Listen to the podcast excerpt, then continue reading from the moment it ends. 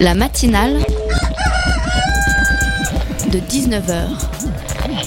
Et bah, c'est une émission qui parle de société, de politique, euh, Culture alternative. On va aussi parler de sport, euh, de gens dans la rue. et l'actualité en règle générale. On va peut-être parler des corbeilles à On linge va pas s'ennuyer. en osier d'Auvergne. voilà, il y aura, il y aura des invités. Des sociologues, des invités chercheurs. Les invités ne diront que des choses intelligentes. Ça va peut-être s'étriper un peu de temps en temps, mais La matinale de 19h, du lundi au jeudi jusqu'à 20h sur Radio Campus Paris. Tiens, et si je parlais un peu de politique pour démarrer cette émission? Ah zut, 3 secondes d'émission et j'ai déjà lâché, lâché ce mot. Politique. Politique, politique, politique, encore politique, toujours. Cela fait des mois que j'ai l'impression de n'entendre parler que de politique. Essayez de trouver un journal ou autre émission d'actualité sans référence aucune à la politique ou à un des différents candidats à la présidentielle. Difficile, hein? Ensuite, on nous dit que les Français se lassent euh, de la politique, euh, rien d'étonnant. Alors concrètement, au premier tour, il y a eu plus de votes blancs que de votes pour Jean Lassalle ou Philippe Poutou. Et quand on regarde les audiences télé de dimanche, on constate que 11 285 000 personnes ont regardé la soirée électorale sur TF1 et France 2, avec tout de même un pic à 17 200 000 lors de l'annonce des résultats à 20h. Ces chiffres n'incluant pas les autres chaînes télé ou radio, hein, il nous faut extrapoler un peu, mais on arrive grosso modo à la conclusion que seulement 20 à 25% des Français ont suivi les débats qui ont suivi le premier tour, ce qui est assez faible pour une élection présidentielle, à peine une personne sur quatre. Alors ce qui peut faire basculer l'élection, ce sont bien ces autres personnes, soit les personnes dégoûtées de la politique en général, ou celles qui en ont juste marre de tous ces à côté de la campagne présidentielle. Mais que va-t-il arriver à François Fillon aujourd'hui? Pourquoi euh, Poutou n'a pas de cravate? Comment comprendre Jean Lassalle en 10 leçons, etc., etc. Toutes ces questions superflues, soulevées trop souvent par les médias et qui créent une surdose de politique. Et puis, hein, dans cette surdose, n'oublions pas Internet, car oui, hein, il est difficile ces temps-ci de naviguer sur Internet sans tomber sur un message protestant contre la politique et ces second tours absolument tragiques. Franchement, je ne sais pas ce que vous en pensez, mais vivement dimanche prochain hein, pour qu'enfin se termine cette présidentielle. Et d'ailleurs, ce soir, c'est la dernière matinale avant de changer de président, et on est en direct jusqu'à 20h. Bienvenue. La matinale de 19h, le magazine de Radio Campus Paris. L'immigration, voilà un sujet dont on entend beaucoup parler en ce moment.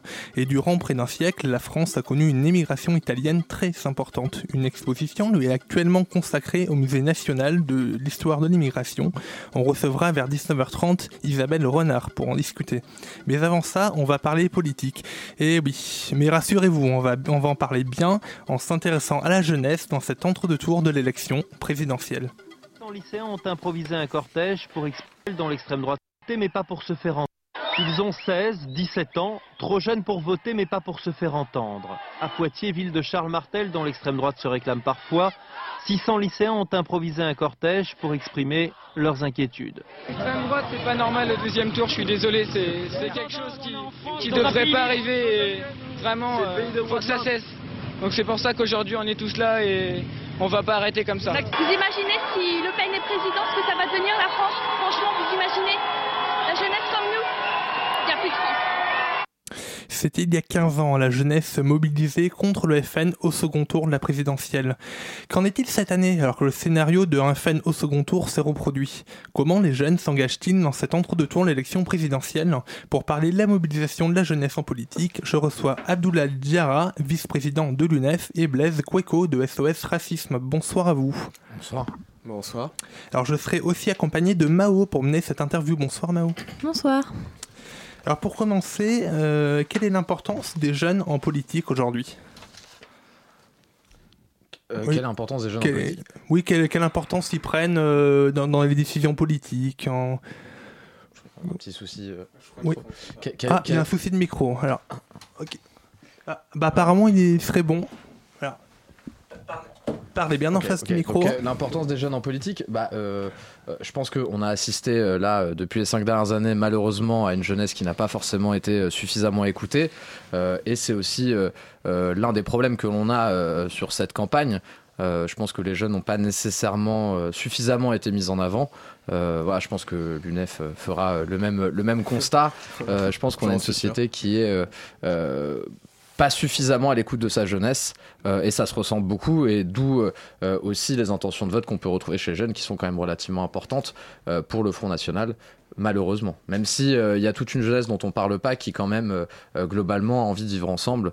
c'est ce qu'on peut constater sur le terrain d'une façon. Enfin, je pense que l'UNEF poursuivra et, abondera dans ce sens-là. Enfin, je l'espère. Bah, évidemment, surtout qu'aujourd'hui on peut constater que effectivement, si on n'a pas la même réaction de la jeunesse au lendemain de cette élection qu'en 2002, c'est avant tout parce qu'aujourd'hui on observe une banalisation des discours d'extrême droite qui ont été repris par des acteurs politiques entre guillemets d'origine de partis politiques un peu plus traditionnels qui, euh, pour le coup, seraient, sont en accord avec euh, les enjeux républicains, mais également parce que euh, depuis un certain nombre d'années, on observe que ben, les aspirations de la jeunesse, son aspiration à pouvoir vivre dans de meilleures à pouvoir essayer d'améliorer leurs conditions d'études, de mieux vivre que leurs parents, ben, aujourd'hui, toutes ces aspirations, elles n'ont pas été entendues, elles ont été absentes des débats, alors pour tout un tas de raisons, à cause des affaires, à cause, entre guillemets, d'un oubli des politiques, bah effectivement tout ça, ça se traduit par une jeunesse aujourd'hui qui est un peu désillusionnée, et notamment si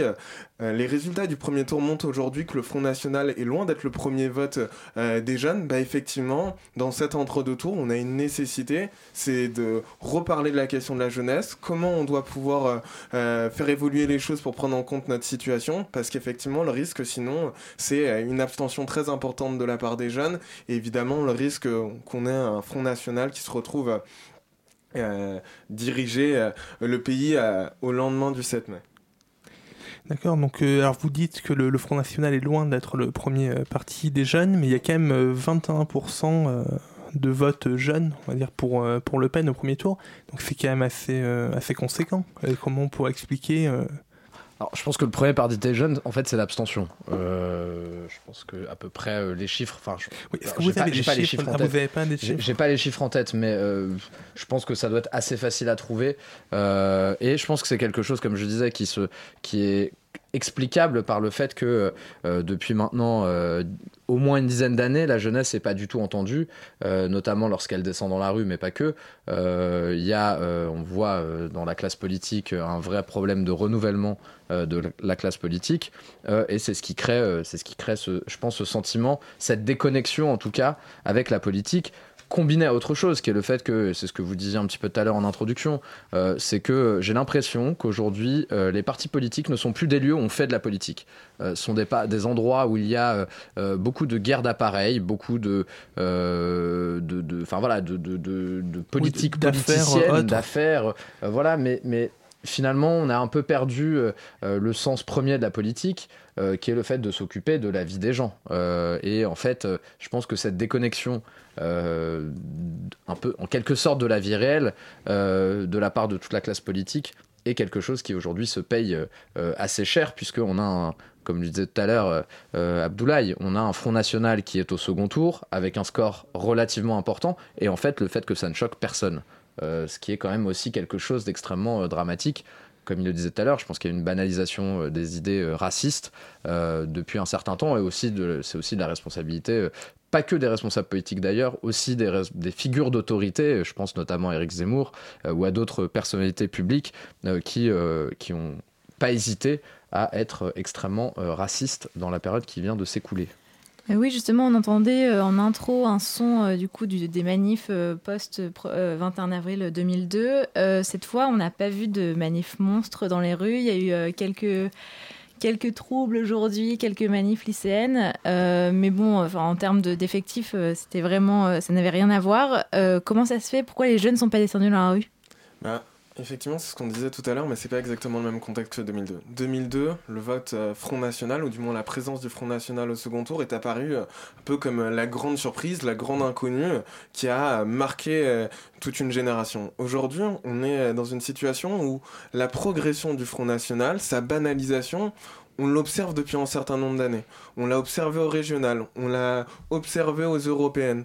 Ça fait un petit moment en vrai que euh, la présence du Front National, elle est pressentie par euh, l'ensemble de la population comme euh, étant un peu une évidence, comme finalement une candidate qui avait toute sa place, entre guillemets, au sein de cette élection. Et donc c'est normal qu'on n'ait pas exactement la même réaction qu'en 2002, mais pour autant les jeunes, ils sont pas totalement, entre guillemets, euh, restés assis et tranquillement, entre guillemets, à zapper de chaîne. C'est que cette colère, elle s'est exprimée autrement. Alors, effectivement, c'est pas toujours euh, à travers les manifestations. Il suffit de voir un peu la déferlante sur les réseaux sociaux. Alors, effectivement, qui montre aujourd'hui que le Front National, c'est loin d'être un parti naturel pour les jeunes. C'est loin d'être un parti républicain et qui a un rejet profond de la part de la jeunesse de ce parti. Mais également une jeunesse qui a un rejet, entre guillemets, ces institutions qui ne l'écoutent pas et qui ne l'entendent pas et donc aujourd'hui qui se manifestent différemment.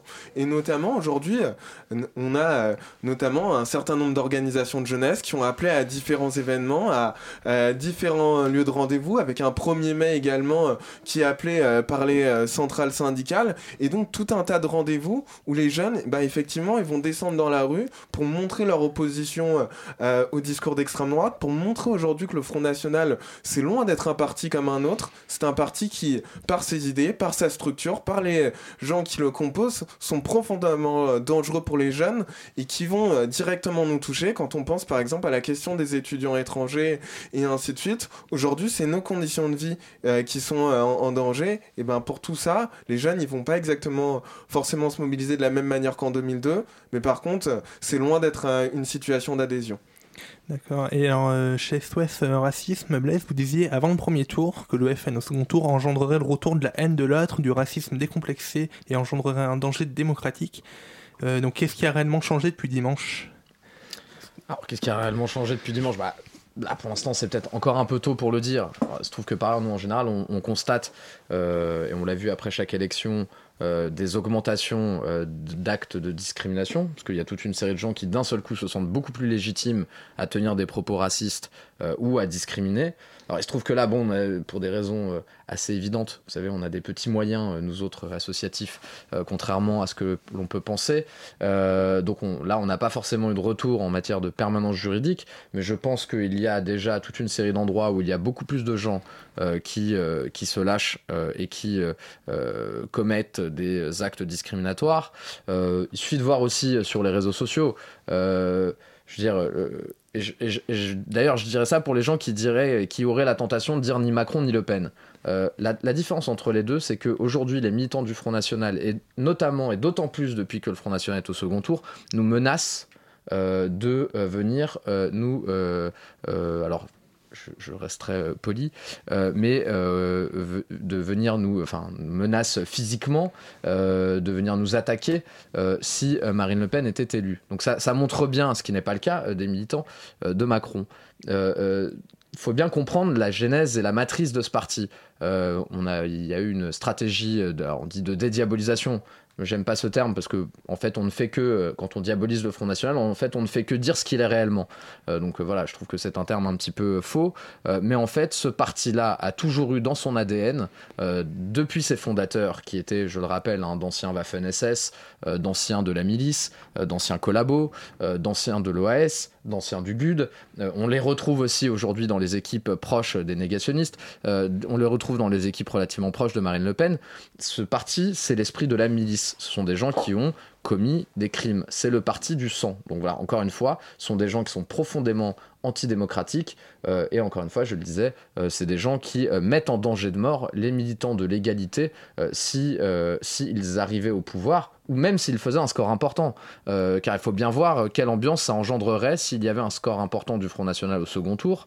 C'est pour ça qu'il faut aller massivement voter euh, au second tour avec la seule arme que l'on a aujourd'hui pour faire chuter ce parti, savoir le bulletin de vote Macron, euh, parce que s'il faisait un score important, toute une série de gens se ressentiraient légitimes à commettre ce type d'acte. D'accord, donc ce n'est pas non seulement euh, faire euh, gagner Macron, c'est faire perdre euh, Marine Le Pen le plus fortement possible, c'est ça que vous dites Bien sûr, de toute façon ça a toujours été notre ligne. Quel qu'aurait été le candidat face à Marine Le Pen, à partir du moment où ça aurait été un candidat républicain, de toute façon, on aurait appelé à voter pour lui. Et je pense que c'est ce qu'aurait dû faire et ce que doivent faire tous les militants soucieux d'avoir une république en bonne santé. Euh, mais justement, donc euh, l'UNEF avec euh, d'autres organisations, les jeunesses communistes, les, mm, et puis des syndicats lycéens, et vous aussi, SOS Racisme, vous appelez du coup à faire barrage au Front National.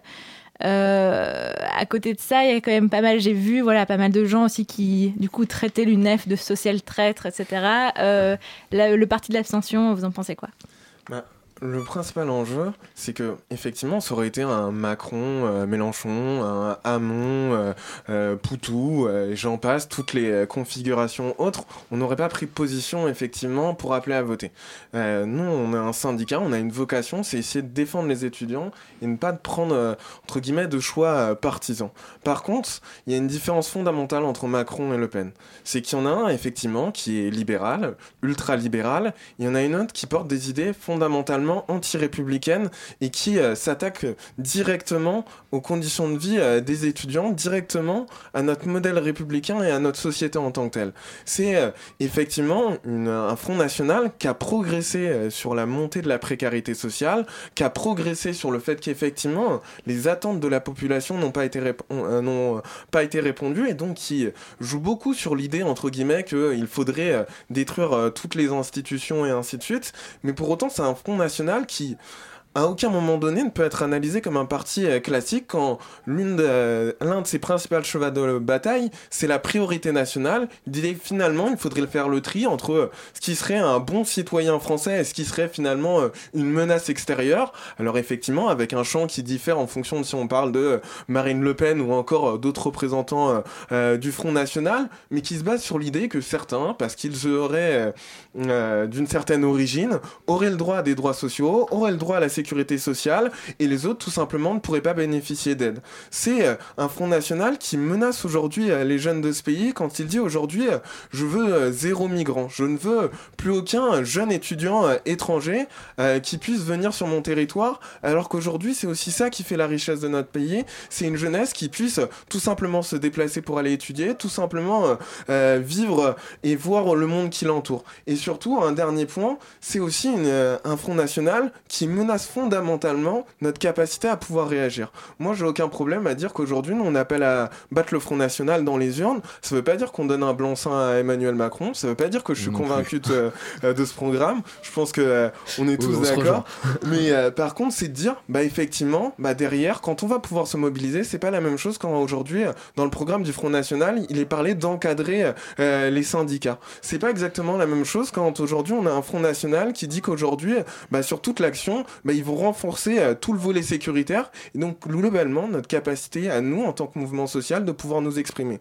Alors évidemment, moi je pense qu'il faut battre euh, euh, Marine Le Pen dans les urnes. Ça veut pas dire que, et je pense que tout le monde s'en doute, bah, que derrière, sous Emmanuel Macron, on mènera pas la bataille pour essayer d'aider l'ensemble des gens. Mais par contre, c'est aussi notre capacité à pouvoir défendre tout le monde qui est en jeu dans cette élection.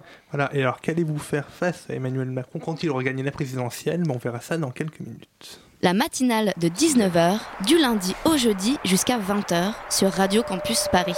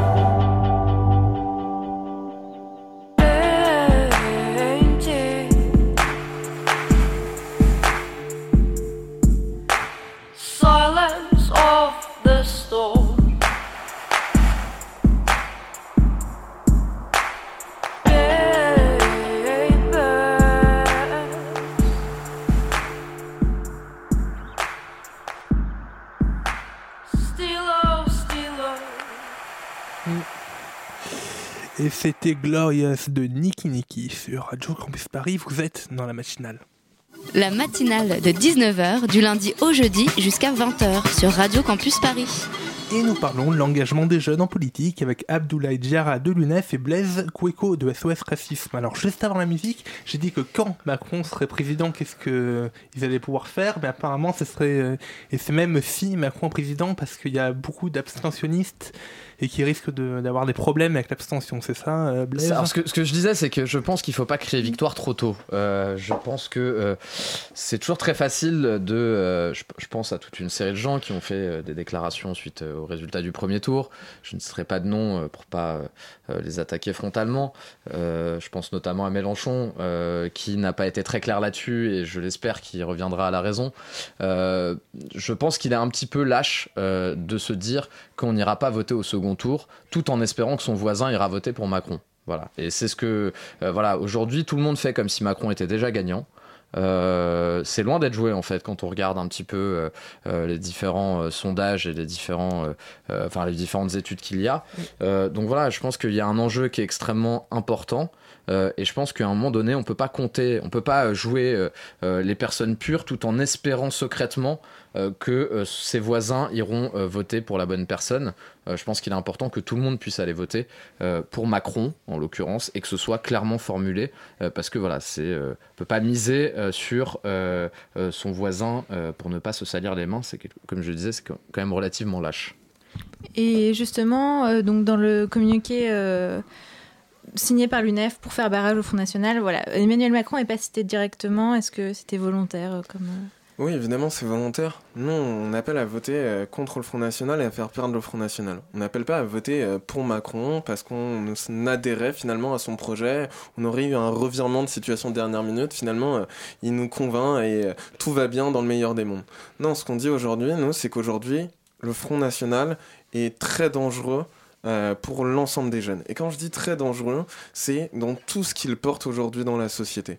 Donc évidemment, on appelle à voter euh, contre euh, le Front National, et malheureusement, c'est aussi le fait de la Ve République. Le seul moyen de faire en sorte que le Front National il réussisse pas à gagner ce second tour, bah effectivement, ça va être d'aller voter contre le candidat qui sera en face. Et donc nous, on appelle à voter pour le candidat qui sera en face. Et donc évidemment, c'est ce que je vous disais tout à l'heure, ça veut dire que bah, au lendemain de cette élection, bah, on va pas crier victoire, on va pas dire euh, tout va bien, euh, c'est bon, à dans 5 ans, on se verra plus tard. Non, évidemment, on va continuer à mener des batailles pour défendre les étudiants. Après, nous, on pense qu'en vrai, on a une responsabilité en tant que syndicaliste étudiant, c'est de garantir que de façon très concrète, les jeunes, ils voient pas leurs conditions d'études se, euh, se dégrader. Se dégrader, excusez-moi, se dégrader, qu'ils ne voient pas aujourd'hui euh, l'extrême droite arriver au pouvoir. Et donc, effectivement, ça implique des fois, malheureusement, de se euh, salir les mains. Alors, effectivement, dans l'isoloir, il y en a certains d'entre nous qui, auront, qui seront un peu tristes de devoir euh, choisir ce bulletin. Par contre, aujourd'hui, c'est le seul moyen de pouvoir voter contre le Front National. C'est le seul moyen de pouvoir faire en sorte que l'extrême droite, elle n'arrive pas dans nos facs. C'est le seul moyen, effectivement, de mettre en, de garantir qu'aujourd'hui, ben, la fracture qui existe dans la société, elle soit pas aujourd'hui organisé par la présidence de la République. Et donc aujourd'hui, bah, effectivement, les organisations de jeunesse, les organisations syndicales, les jeunes individuellement, parce qu'aujourd'hui, il faut le voir aussi, c'est beaucoup de jeunes qui décident de se mobiliser spontanément, sans avoir nécessairement euh, euh, passé euh, par un parti politique ou autre. Bah, tous ces gens-là, ils ont encore la capacité de pouvoir dire aujourd'hui qu'ils ne sont pas d'accord avec ce qui leur arrive, qu'ils veulent voir leurs conditions d'études s'améliorer. Et euh, du coup, euh, quelles, sont vos stratégies à tous les deux euh, pour éviter que ça se reproduise dans 5 ans, ce scénario Et enfin voilà, qu'est-ce qu'il faut faire au jour le jour pour éviter que les idées du Front National se, se développent en fait alors, je, je, le disais déjà tout à l'heure, un peu hors antenne, la démocratie, c'est pas un bulletin dans une urne tous les 5 ans. La démocratie, c'est quelque chose qui se construit quotidiennement. C'est euh, euh, c'est justement le fait euh, d'avoir une société qui soit mobilisée. c'est le fait de conscientiser les gens. C'est le fait de changer les choses déjà à son échelle. donc c'est déjà faire en sorte que la société civile reprenne une place importante dans ce pays. Euh, et donc euh, euh, faire en sorte de pousser les gens à militer de plus en plus, à s'impliquer. donc déjà, ça c'est une première, une première garantie. je pense que notre garantie, ce sera effectivement de mener des combats qui seront donc d'être intraitables sur les questions républicaines, de d'éviter justement alors certains glissements qu'on a pu avoir ces dernières années, notamment d'être intraitables sur les questions de laïcité, et puis encore une fois d'essayer d'aller secouer un petit peu les partis politiques, essayer de faire en sorte que voilà on puisse recréer des forces dans la société civile euh, qui puissent servir de contrepoids euh, pour faire en sorte que euh, dans 5 ans, on ait des candidats peut-être plus en accord avec ce que, pense, ce que pense la société. Parce que là, le sentiment qu'on peut avoir, ce que je disais tout à l'heure, c'est d'avoir une classe politique qui est un petit peu, un petit peu déconnectée de, des préoccupations que peuvent porter les gens dans leur quotidien. Et surtout pour rebondir là-dessus, l'enjeu pour nous, c'est qu'effectivement, la bataille, elle va continuer à se mener pendant 5 ans c'est pas de laisser un blanc-seing au prochain gouvernement. Euh, je pense qu'il va déjà galérer à, trouver entre guillemets un, équilibre. Mais l'enjeu, c'est de pouvoir donner directement la parole à la population. Et donc pour nous, tout l'enjeu, effectivement, c'est de rénover ces institutions qui nous laissent pas de place, qui nous laissent pas de place dans le fait que aujourd'hui, on est souvent obligé d'attendre 5 ans pour pouvoir euh, décider, qu'après euh, avoir voté, on est souvent obligé de voir un candidat revenir sur ses propositions, revenir sur ses engagements, revenir des fois sur nos conditions de vie, et quand je dis des fois, c'est très souvent, bah, effectivement, non, tout l'enjeu derrière, ça va être de pouvoir gagner des droits pour les étudiants, parce que, effectivement, si on veut redonner foi aujourd'hui euh, en la République, en nos institutions, bah, aujourd'hui, c'est en laissant une vraie place à la jeunesse pour qu'elle puisse s'exprimer et pour qu'elle puisse avoir son mot à dire.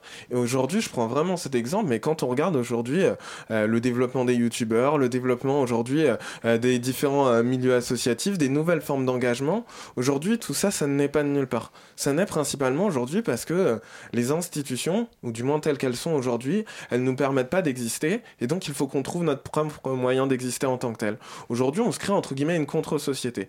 Bah nous, pour nous, l'enjeu c'est de faire en sorte que bah, de tout ça naisse un engagement collectif, parce que nous, on pense qu'aujourd'hui, c'est en partant de tous ces individus, de toutes ces galères, qu'on pourra les fédérer, et que derrière, on pourra les imposer à la société, les imposer à la République pour réussir à gagner des droits. Alors peut-être est-ce que pour finir en, une minute, est-ce qu'on pourrait euh, peut-être comparer l'engagement euh, politique de la jeunesse en France avec euh, nos voisins européens? Et est-ce qu'on est peut-être plus ou moins engagé qu'eux? Et, dans le et comment a évolué cet engagement depuis quelques années en France? Alors j'avoue que sur ce plan-là, moi je ne suis pas forcément le mieux placé pour en parler. Par ailleurs, moi, ce que je peux voir, c'est qu'il y a d'autres pays qui peuvent nous servir d'exemple. Euh, je pense notamment à la Tunisie, je pense plutôt là, à ce moment-là, aux pays euh, euh, du Maghreb, où il y a eu une société mobilisée extrêmement forte et où les jeunes ont pu porter énormément de revendications, après qui ont été plus ou moins écoutées.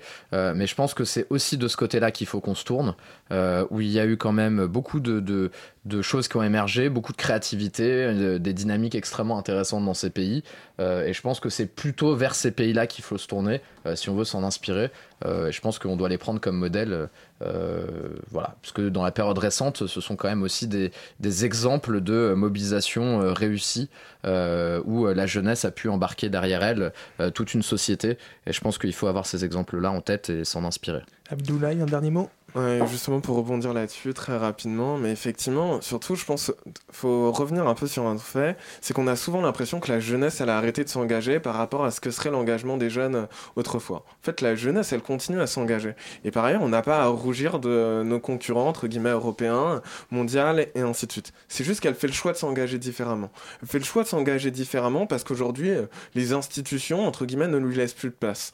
Bah aujourd'hui, nous on pense que cet engagement là, il est nécessaire et il faut le renforcer. Mais par contre, et justement j'en profite pour conclure là-dessus, ça ne passera jamais par le Front National, ça ne passera jamais par Marine Le Pen euh, à la présidentielle. Et donc pour ça, aujourd'hui, on a besoin de pouvoir euh, faire opposition à ce Front National dans la rue, dans la société civile, mais également dans les urnes, parce que euh, c'est comme ça aussi qu'on garantit pouvoir continuer à agir. Alors ça veut pas dire qu'on donne un blanc-seing à Emmanuel Macron, j'adore répéter cette phrase, mais je pense que c'est essentiel. C'est tout simplement de dire, bah, le Front National... fois depuis le début de l'émission. le Front National, c'est pas nous, et vous inquiétez pas, on se fixera plein de rendez-vous dès le lendemain de cette élection présidentielle pour que quoi qu'il arrive, on continue à se mobiliser. Et juste, je rajouterai juste une chose très rapidement, euh, c'est qu'il ne faut pas jouer euh, dimanche prochain, enfin dans 15 jours, euh, on peut pas jouer avec la République lorsque le fascisme est aux portes du pouvoir voilà, donc en dernier mot donc de Blaise Cueco, c'est allez voter euh, dimanche 7 mai. Et merci à vous deux, donc Abdoulaye Diarra et Blaise Cueco, d'être venus nous parler de la jeunesse dans ce contexte politique.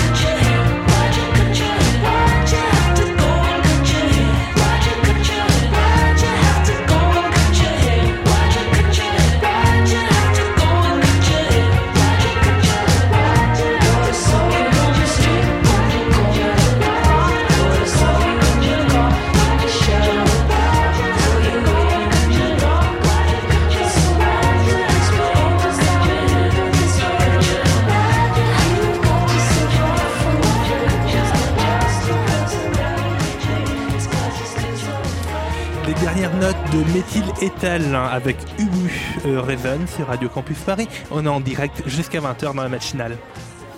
La matinale de 19h sur Radio Campus Paris. Alors pour manger hein, ce soir, vous avez peut-être prévu des spaghettis ou des gnocchis que vous pourrez manger en écoutant une diva accompagnée d'un piano en ambiance musicale. Si c'est le cas, vraiment bravo. Alors dans cette phrase banale, hein, je viens d'utiliser pas moins de 5 mots tout droit venus d'Italie, avec la grande immigration d'Italiens qu'a connue la France entre les années 1860 et 1960. Une exposition, Ciao Italia, lui est consacrée en ce moment au Musée national de l'histoire de l'immigration. Une des commissaires de l'exposition, Isabelle Renard, vient de nous rejoindre en, studio pour en parler. Bonsoir. Bonsoir. Et à, mes côtés également, Valentin. Bonsoir. Ave. Alors pour commencer, on va revenir un peu peut-être sur l'histoire de cette immigration italienne qui commence vers 1860. Entre 1860 et 1870, 14 millions d'Italiens quittent leur pays. Quelles en sont les raisons? C'est la guerre? Alors, euh, plus précisément, c'est entre 1860 1861, au moment de l'unification italienne, et euh, jusqu'à la veille de la Première Guerre mondiale. Ils sont 14 millions d'Italiens à quitter euh, l'Italie, aller majoritairement vers les États-Unis, l'Argentine et la France, qui est le troisième pays de destination de ces Italiens. Alors, évidemment, euh, c'est pas la guerre, récession économique, grosse difficulté économique, misère, difficultés politiques vont être effectivement les causes mêlées de ce que certains historiens ont appelé un Ulysse collectif, de cette immigration de masse qui est vraiment le premier grand mouvement migratoire de masse. Première grande immigration aussi euh, importante qu'ait connue euh, la France. Alors, dans votre exposition, vous parlez de la manière dont les Italiens sont reçus et aussi de la xénophobie qui a éclaté. Vous parlez par exemple des vêpres marseillaises du 17 au 20 juin 1881 et des affrontements à Aigues-Mortes le 16 août 1893. Ces affrontements ont fait des blessés et des morts. À part ces deux violences, est-ce que les- comment s'illustrer la xénophobie anti-italienne dans la France de la fin du 19e siècle et du début du 20e siècle? Oui, alors effectivement, on a voulu le montrer dans cette exposition, comme vous le dites euh, justement, euh, par, euh, ces deux moments, de deux grands épisodes marquants hein, de, de en rappelant que cette histoire, qui aujourd'hui est une histoire douce et de, de compagnonnage entre la France et l'Italie, entre nous sommes des cousins, nous sommes des frères, mais que cette histoire ne s'est pas faite sans heurts, sans violence ni passion au départ.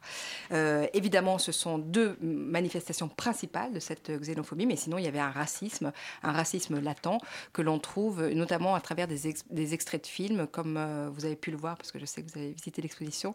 C'est une exposition avec différents médiums, beaucoup de textes, euh, beaucoup de documents Il d'archives, y a mais aussi euh, un extrait du film Mademoiselle. non Euh, Mademoiselle, voilà, de Tony Richardson, mais il y a aussi un extrait de Tony, euh, où on voit euh, effectivement de Renoir, où c'est c'est Roland aussi de racisme. L'Italien était finalement perçu comme celui qui venait voler le travail des Français, donc il était perçu comme un, un- un voleur, comme un manieur de couteau aussi, à l'image de Geronimo Caselli, ce boulangiste ce boulanger pardon Ouais. anarchiste qui a tué euh, Sadi Carnot et ce qui a provoqué aussi Président de la République. hein. Sadi Carnot, président de la République, effectivement française, euh, ça s'est fait à Lyon en 1894, et effectivement, ça a créé aussi des tensions euh, très très fortes. Donc l'italien était vraiment perçu comme euh, ce voleur, ce manière de couteau. Oui, alors euh, enfin, il, est, il est perçu comme ce voleur euh, d'emploi. Alors c'est peut-être parce que les, les immigrés italiens euh, sont pour la plupart des ouvriers non qualifiés et que c'est une aubaine hein, pour le, for- le Fordisme hein, qui est en vogue à l'époque. Donc justement, c'est voilà quel type de métier un petit peu font euh, ces Italiens à part à part ouvriers. euh. Oui, oui, effectivement, comme vous le dites euh, justement, c'était une main-d'œuvre euh, bon marché, je dirais, euh, de, ces gens qui venaient, qui cherchaient du travail, mais qui venaient aussi avec des emplois spécifiques. Alors, beaucoup de maçons, euh, avec des métiers spécifiques, hein, on, le voit, et des, maçons qui, euh, notamment toute une partie qui venait du Val de Nur, qui, qui se sont retrouvés euh, à Nogent, mais aussi euh, de- des métiers spécifiques, et notamment euh, des charbonniers, euh, des bûcherons, euh, qui venaient aussi. Il y a eu toutes, toutes euh, sortes de métiers. Ils ont été très importants dans l'agriculture. Ils ont permis aussi de freiner euh, l'exode rural. Et puis, évidemment, très important dans la mine et la, la sidérurgie. Et notamment euh, aussi avec euh, les accords de main-d'œuvre de 1947. Il y a beaucoup d'Italiens qui sont venus, qui ont travaillé euh, euh, dans la mine et la sidérurgie. Oui, alors justement, enfin toutes- tous ces problèmes qu'on a vus euh, liés au fascisme, euh, bah, aussi après il y a Mussolini qui arrive au pouvoir en 22 et qui a encore euh, déclenché des, du, fascisme euh, en, France, enfin des combats fascistes, antifascistes en, en France. Donc tout change après la Seconde Guerre mondiale. Euh, la France, comme toute l'Europe d'ailleurs, a besoin de se reconstruire et un accord de main d'œuvre est signé entre la France et l'Italie le 21 mars 47.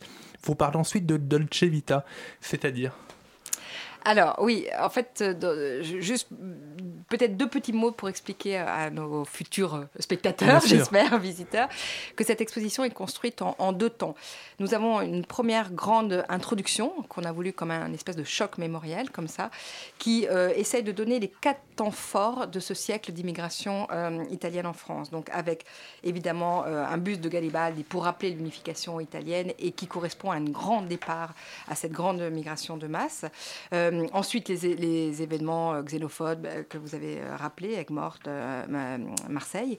Et puis, euh, l'arrivée, troisième temps fort, l'arrivée de Mussolini au pouvoir, et puis le durcissement du régime avec les lois fascistissimes en 1925, qui va avoir toute une vague encore de foliochites et donc de réfugiés plutôt politiques qui vont venir en France, ou en France vont s'affronter fascistes et antifascistes, et d'ailleurs qui vont essayer de se rallier la majorité de la population immigrée italienne. Et puis, en 1947 ces accords de main-d'œuvre qui vont voir le dernier grand flux migratoire euh, jusqu'en 60. Et euh, il faut rappeler d'ailleurs que les Italiens ont été les plus nombreux en 1931. Ils étaient 800 000. On parle même d'un million de personnes italiens euh, en France, si on compte à la fois les clandestins aussi et les, euh, et les saisonniers. Et puis, euh, en 1960, l'Italie connaît son miracle économique. Fellini euh, gagne la Palme d'Or avec la Dolce Vita. Et du coup, l'Italie prend aussi ses allures de Dolce Vita. Et le flux migratoire Et ça s'inverse. Voilà, enfin le flux touristique va faire que voilà, ça s'inverse. On va en tourisme. Italie, on va, comme vous dites, manger des spaghettis et des pizzas, boire du spritz un peu plus tard et des glaces. Alors justement, vous- dans votre euh, exposition, on voit une citation d'un journaliste euh, du XXe siècle. C'était euh, Albert euh, Londres, Albert Albert Londres, et, euh, quand il est allé à Marseille, il s'étonnait, il se demandait où est-ce qu'il était. Il pensait prendre une, une carte de la France et il voyait que la carte, de- que le Bouches-du-Rhône et Marseille, c'était en France. Et lui, il croyait en Italie. Il exagérait ou il y avait autant d'Italiens que ça? Oui, c'est une citation euh, qui nous semblait vraiment très euh, euh, intéressante et complètement symptomatique pour montrer le Albert Londres parle d'une séquence où il va dans une église et en fait, euh, voilà, le prêtre est italien. Tout, enfin, il a l'impression que tout le monde est italien. qu'on- voilà, et il, il pense être véritablement en Italie pour montrer aussi cette importance de cette immigration, de, cette, de, de ces Italiens en France. Mais il exagérait ou pas finalement?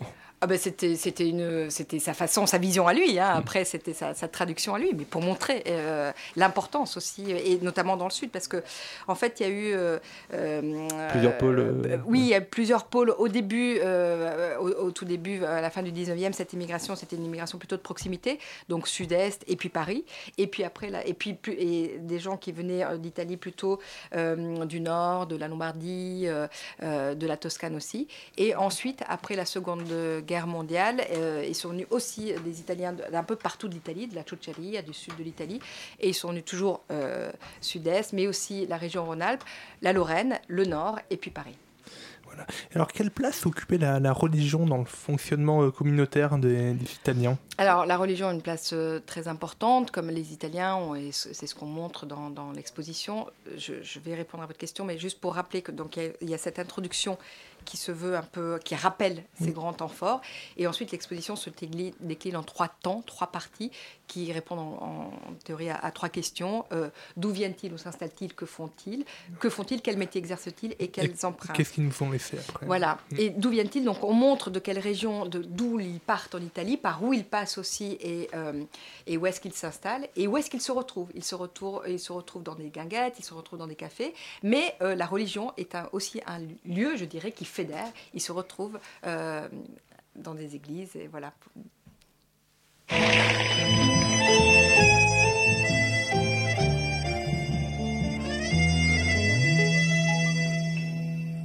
C'est moi, c'est l'italien. Est-ce qu'il y a quelqu'un? Est-ce qu'il y a quelqu'une?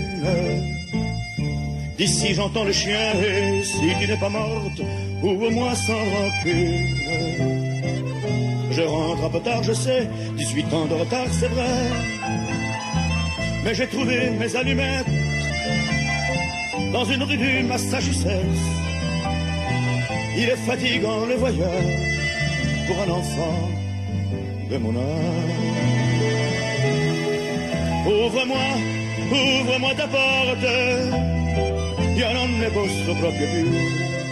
Se ti sei aprimi la porta, non sai com'è stato laggiù.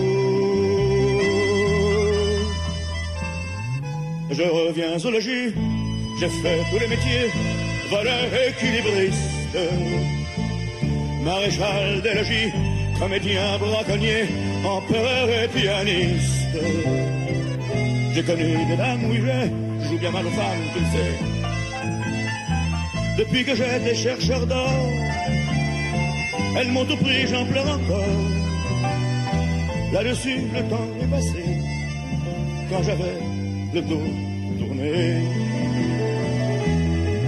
Ouvre-moi, ouvre-moi ta porte, io non ne posso proprio più. Se ci sei, aprimi la porta, dirò com'è stato laggiù. C'est moi, c'est l'italien, je reviens de si loin, la route était mauvaise. Et tant d'années après, tant de chagrins après, je rêve d'une chaise. Ouvre tu es là, je sais, je suis tellement là, tu sais. Il ne me reste qu'une chance, c'est que tu n'aies pas eu ta chance. Mais ce n'est plus le même chien, et la lumière s'éteint. Ouvrez-moi, ouvrez une porte, io non ne posso proprio più. Se ci siete, aprite una porta, dirò com'è stato laggiù.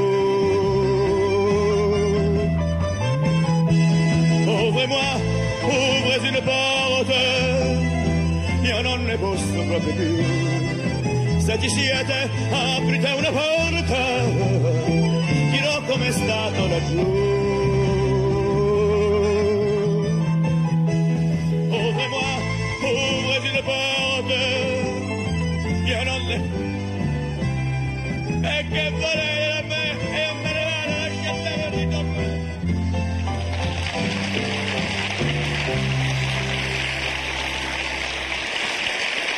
Et voilà une petite aparté dans cette matinale avec Serge Reggiani et l'Italien sur Radio Campus Paris. La matinale de 19h. Et nous en parlons de ces Italiens immigrés en France comme Serge Reggiani en compagnie d'Isabelle Renard, commissaire de l'exposition Ciao Italia qui se tient au Musée national de l'histoire de l'immigration jusqu'au 10 septembre. Alors justement, euh, à part euh, Serge Reggiani, qu'est-ce que l'immigration nous a apporté en art, en artiste? Oui, alors pour venir à Serge Gianni, c'est très bien parce que nous la- nous l'exposons, entre guillemets, nous exposons le- la chanson dans le, dans le hum, Ciao Italia. Et d'ailleurs, ce qui est très intéressant, c'est que Serge Reggiani est venu avec ses parents. Il a fui l'Italie, euh, ses parents ont fui l'Italie fasciste. Ils sont venus euh, en France et effectivement, avec cette chanson, il rappelle aussi ses, ses origines. Les apports sont énormes, sont immenses et c'est ce qu'on montre aussi dans cette troisième partie. Ils sont euh, euh, dans la langue, puisque la France, euh, et vous avez commencé comme ça, et je Oui, vous oui. félicite, la, la langue française s'est appropriée un certain nombre de, de paroles Et Il y en a tellement que j'ai pas réussi à tous les placer. Oui, oui, bon, voilà, on, on a toute une vie pour les apprendre. Ouais. Il y a le Splitz, hein, euh, vous avez Ah, parlé, qui est plus récent, le Splitz. Mais, euh, évidemment, on est- au niveau de pictural, c'est euh, un apport très important de ces artistes qui sont venus. Alors là, on parle plutôt d'une circulation de ces artistes qui viennent, qui viennent attirés par Paris, par la capitale culturelle, par la capitale artistique, par le pays des libertés aussi, qui vont porter leur regard et qui vont à leur tour euh, contribuer au rayonnement parisien.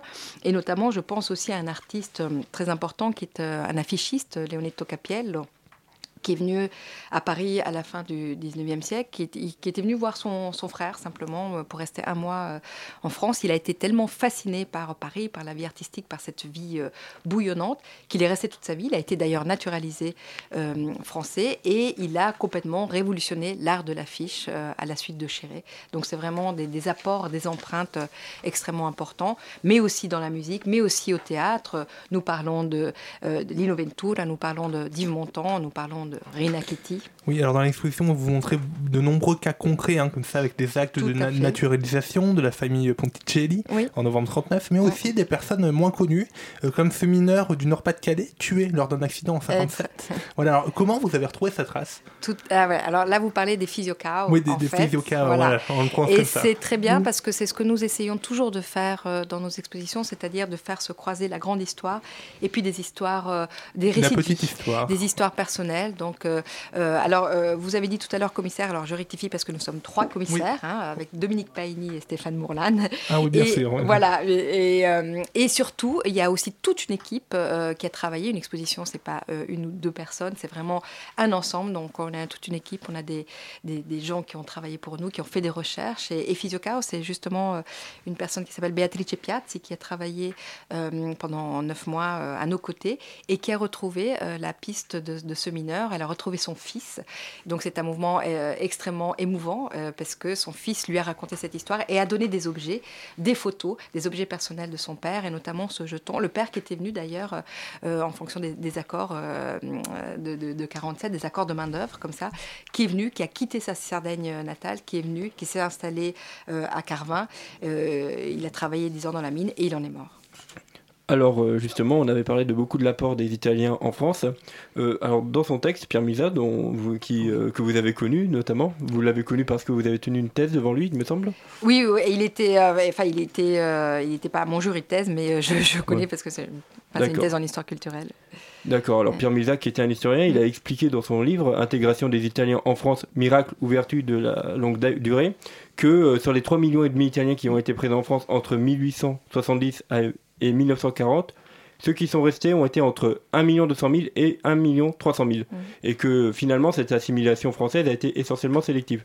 C'est-à-dire qu'en gros, sur, les deux, sur euh, tous les Ita- 3 millions d'Italiens, il y en a les deux tiers qui sont soit partis dans un autre pays, soit euh, qui sont retournés euh, en Italie. Tout à fait. Euh, Est-ce Mm. que ça met pas justement un peu, ça relativise pas justement cet apport des Italiens en France, les apports de l'immigration italienne en France Alors non, parce que les apports, ce sont vraiment des empreintes. Après, Ouais. ce que vous dites est tout à fait juste, c'est-à-dire qu'on dit, on dit souvent qu'il y a entre 1,6 million et 2 millions qui, dans- lors de cette grande émigration, sont venus en France. En réalité, il y en a moins parce qu'il y a- il y, a des effets d'aller-retour. Ils venaient, bah, il y a les saisonniers, il y a des effets d'aller-retour. Ils partaient aussi vers d'autres pays. La France était aussi un lieu de passage vers d'autres destinations. Lesquels par exemple, on peut savoir? Euh, bah, bah, les États-Unis, euh, beaucoup. euh, D'ailleurs, les Montants qui sont venus euh, en France, Ouais. euh, et ils voulaient, euh, eux, la, la famille Montand, qui a aussi fui, euh, les, les parents euh, ont fui le régime euh, fasciste, ils voulaient fare l'América, a- aller aux États-Unis en fait. Et en fait, ils se sont arrêtés à Marseille. Donc voilà, effectivement, il y a eu beaucoup ces circulations qui sont très importantes. Après, euh, en revanche, les empreintes laissées sont très fortes et on le voit dans l'exposition et on le voit et on rappelle des choses même au niveau du design, au, au niveau des voitures. On parle des Bugatti par exemple, on a parlé de la nourriture, on parle de la peinture. Donc Fiat, le Fiat Saxo aussi, il me semble. la Fiat, euh, la, la Vespa, il y a cette très belle œuvre euh, de Motaznar au début, qui est lui un, un artiste égyptien, mais qui reprend le film de Villers. Euh, ouais. Voilà, alors c'est peut-être pour finir rapidement, on peut vous citer dans l'exposition le cas de Giuseppe Gariglio, donc fils d'immigrés euh, et qui est devenu président d'un ensemble de restaurants à Paris dans les années 50. Donc globalement, les, des fils d'immigrés italiens, ils se sont plutôt bien intégrés. euh, comment ça s'est passé? Oui, ils se sont bah, pour, euh, euh, certains, enfin ça n'a pas pu être euh, effectivement, mais lui, Galileo, ils ont, il est venu et il a créé effectivement, ils ont été très importants dans, l'économie, dans le commerce, dans les, petits commerces et, voilà, ils sont devenus, il y a cette unité entre français et italien. Eh bien, merci Isabelle Renard d'être venue nous présenter l'exposition Ciao Italia que vous pouvez découvrir au Musée national de l'histoire de l'immigration jusqu'au 10 septembre. Merci. Brouillage. Radio Campus Paris. Brouillage. Brouillage. La loge. Brouillage. Brouillage.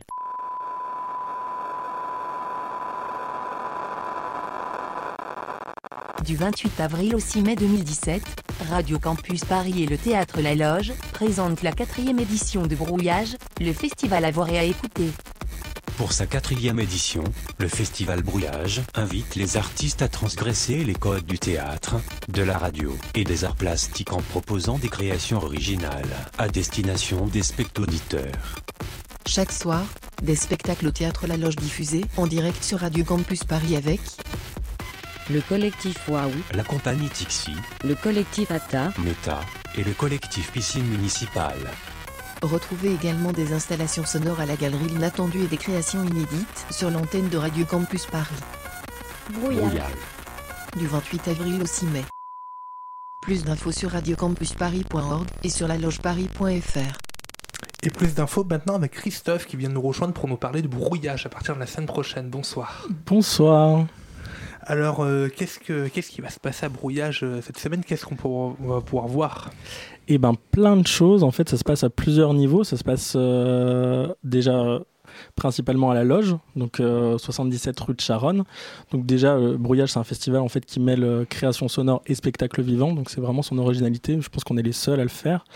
Et euh, donc du coup, on peut voir des spectacles toute la semaine, du lundi au samedi, donc du du 20 donc c'est du 28 avril au 6 mai parce qu'on a une soirée euh, d'ouverture avant, mais en gros à partir du lundi au samedi. Euh, donc ça tous les soirs euh, à partir de 20h à la loge, euh, avec du coup pas mal de compagnies qui présentent pour la plupart des spectacles inédits, des vraies créations qui sont faites pour le festival. Donc on a, on a essayé d'inviter des compagnies qui viennent plutôt de la création sonore pour faire du coup s'essayer au spectacle vivant et inversement des, des compagnies qui, sont qui viennent plutôt du spectacle vivant et qui vont s'essayer à la création sonore parce que du coup si vous si vous pouvez pas ou, si vous ne voulez pas venir à la loge vous pouvez aussi jouir de ces spectacles euh, en écoutant le 93.9 sur Radio Campus Paris. Ouais, parce que c'est ça qui est bien, ce sera tout retransmis sur Radio Campus euh, à partir de 20h, donc du, de lundi à samedi euh, prochain. Exactement, tous les spectacles seront euh, à écouter en direct et ils sont vraiment créés à la fois pour, pour le spectacle vivant, donc pour être vécu sur place, mais aussi pour être écouté chez soi tranquillement. Et ben ça c'est super, c'est encore une bonne chose que, que fait Radio Campus Paris. Merci Christophe. Donc et le, pense, le temps passe vraiment vite. Est déjà pour moi euh, le temps de remercier toute l'équipe. Donc on remercie à Mao et Valentin pour euh, les co-interviews. Euh, voilà donc euh, Christophe qui vient de nous parler de, brouillage, Rémi à la réalisation, euh, Marion et Elsa à la coordination. Restez branchés sur le 93.9. Tout de suite, on vous amène au Quai Branly pour retrouver Émile et toute l'équipe des Voix du Crépuscule, qui ce soir nous parleront de la grande exposition L'Afrique des routes. Décidément que d'exposition ce soir sur le 93.9. Vous pourrez retrouver cette émission sur le site de Radio Campus Paris dans quelques minutes, ainsi qu'en rediffusion demain à 13h. Et donc la semaine prochaine, hein, il n'y aura pas de matinale puisque voilà, on laisse place à brouillage et donc on reviendra euh, en pleine forme le 9 mai. D'ici là, portez-vous bien.